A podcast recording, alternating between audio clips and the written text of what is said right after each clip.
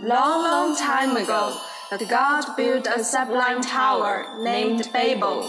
No one had ever approached that great tower, for its location could not be found until then.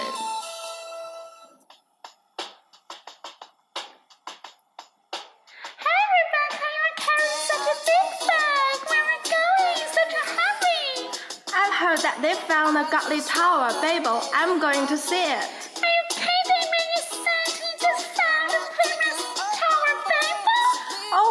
Serious. I'm going to fetch the ferry heading to Babel. Don't get in my way if you're not interested. Wait for me, I'm going with you. Wait for me. Voices that touch your heart. Languages beyond border. Welcome aboard. Our destination is Babel. Hi everyone, welcome back. I'm May. How's your short one day weekend? My weekend was kind of ordinary, you know. Just piles of free materials for study and a little book for fun. Anyway, how's your weekend? Send your response to 15510799263 and the chances are that your answers will pop up in our next program. Okay, no more chit chat, and here are our today's main contents. Apple just broke its silence on Bendgate. How did a tech giant respond to Bendgate? Come along and have a look. The company told CNBC on September 25th that only nine customers have actually complained about banning iPhones. Apple said in a statement to the Huffington Post, with normal use, a ban in iPhone is extremely rare. The company said it performs rigorous tests throughout the entire development cycle that include three-point banding or using a phone's fingerprint sensor. Meanwhile, Bendgate continued to ripple through the Twitterverse. News of banding iPhone garnered loads of attention this week, thanks in part to a YouTube video showing a man using his bare hands to bend an iPhone 6 Plus. That video went viral, garnering over 20 million views within 48 hours. Another person posted on a MacRumors forum that after a day of sitting and dancing, the iPhone actually bent in his pocket. The 5.5 inch iPhone 6 Plus, which starts at $299 with a two year contract and $748 without, is Apple's first foray into the phablet market. They're called so because the device is so large that it's part phone, part tablet.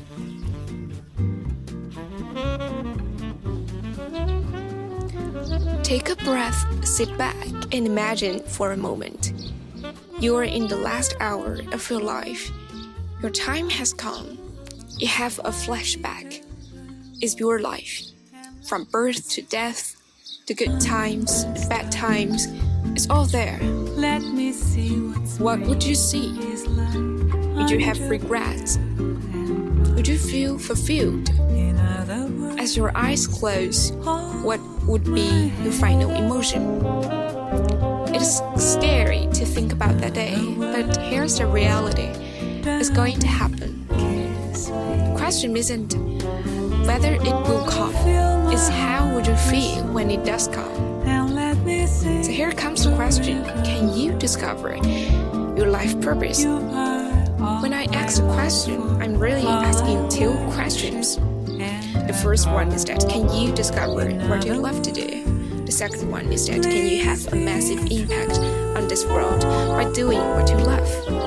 The problem that most people run into is that they spend so much time talking about their worries and concerns that they never take the necessary actions to solve it. Instead of spending days, weeks, months, and even years stressing about discovering your all powerful magical purpose, how about your focus on taking action to figure it out? It's not that magical. Below, I share with you nine actions you can take today that can help you discover your life's purpose. Number one, write out your life's vision. Take out a pen and paper. Imagine that five years have passed, all of your dreams have come true. Where do you live? How do you feel? What are your hobbies? How much money do you make? How do you make your money? What people are in your life and what people are no longer in your life? How do you spend your days? Then, after you write a vision, answer this question What the only one action can you take today to start moving towards that vision? Then take the one action. Number two, start a new hobby. What is that one thing you have been claiming? I would love to do this if blah blah blah. Want to learn a new language? Start a badminton club, collect stamps, learn how to sew. It doesn't matter what it is. If you really want to do it, it's great. Just go for it. Number three, volunteer in your community. Choose to volunteer for something you find really interesting. High quality people like to volunteer. They are nice, giving, and enjoying meeting new people. So, not only would you get to be around great people, but you also might happen to discover your purpose along the way. Worst case scenario you spend a day making the world a better place. Best case scenario you discover your life purpose. Win win. Number four, take action without thinking. All too often, you have a wonderful idea that is going to change the world, or at minimum, your world, and then the voice of reason comes in. Sometimes it's your own voice, sometimes it's from peers or family. The problem that voice of reason is that it's often lame, boring, lacks any sense of adventure, and is wrong. So answer the following question based on your gut instinct. What do you want to do with your life? Great. Now, don't make any excuses. Just take the first step. If you don't, don't know the first step, then your first step is to identify the first step. Number five, use fear to guide your actions. Sit back and grab a piece of paper and pencil. Answer the following questions. What are you deathly afraid to do? I'm not talking about a little bit afraid, I'm talking about pee your pants scared.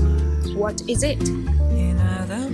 Fear is an indicator that something truly matters to you. Therefore, you must identify that which you fear and then do it.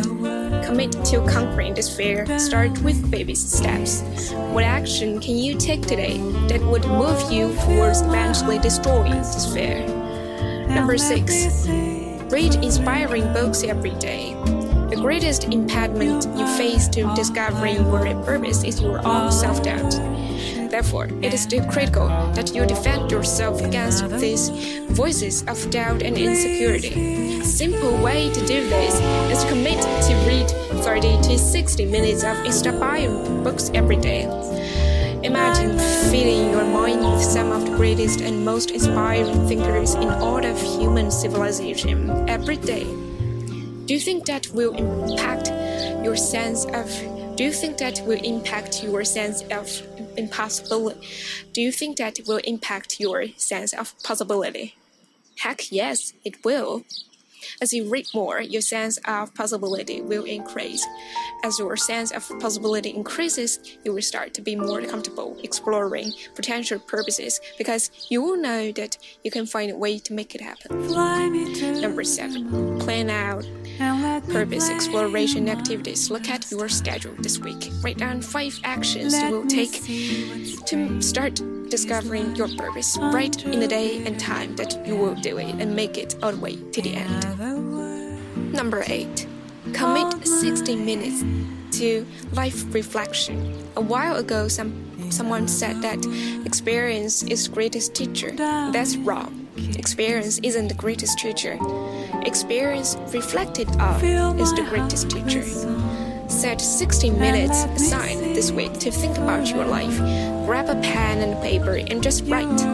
Ask yourself the big questions. What makes you happy?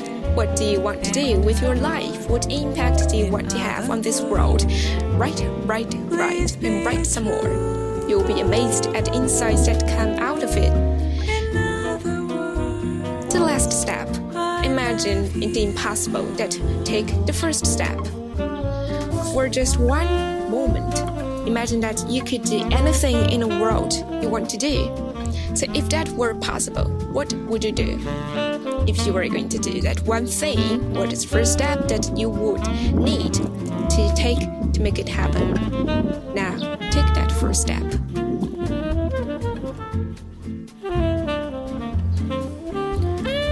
It is approaching to the end of our program, thank you all for listening to the Babel. Our broadcasting group is glad to present our best wishes for the audience. Today after tomorrow is a fresh new start. We wish you all a happy national holiday. See you next time.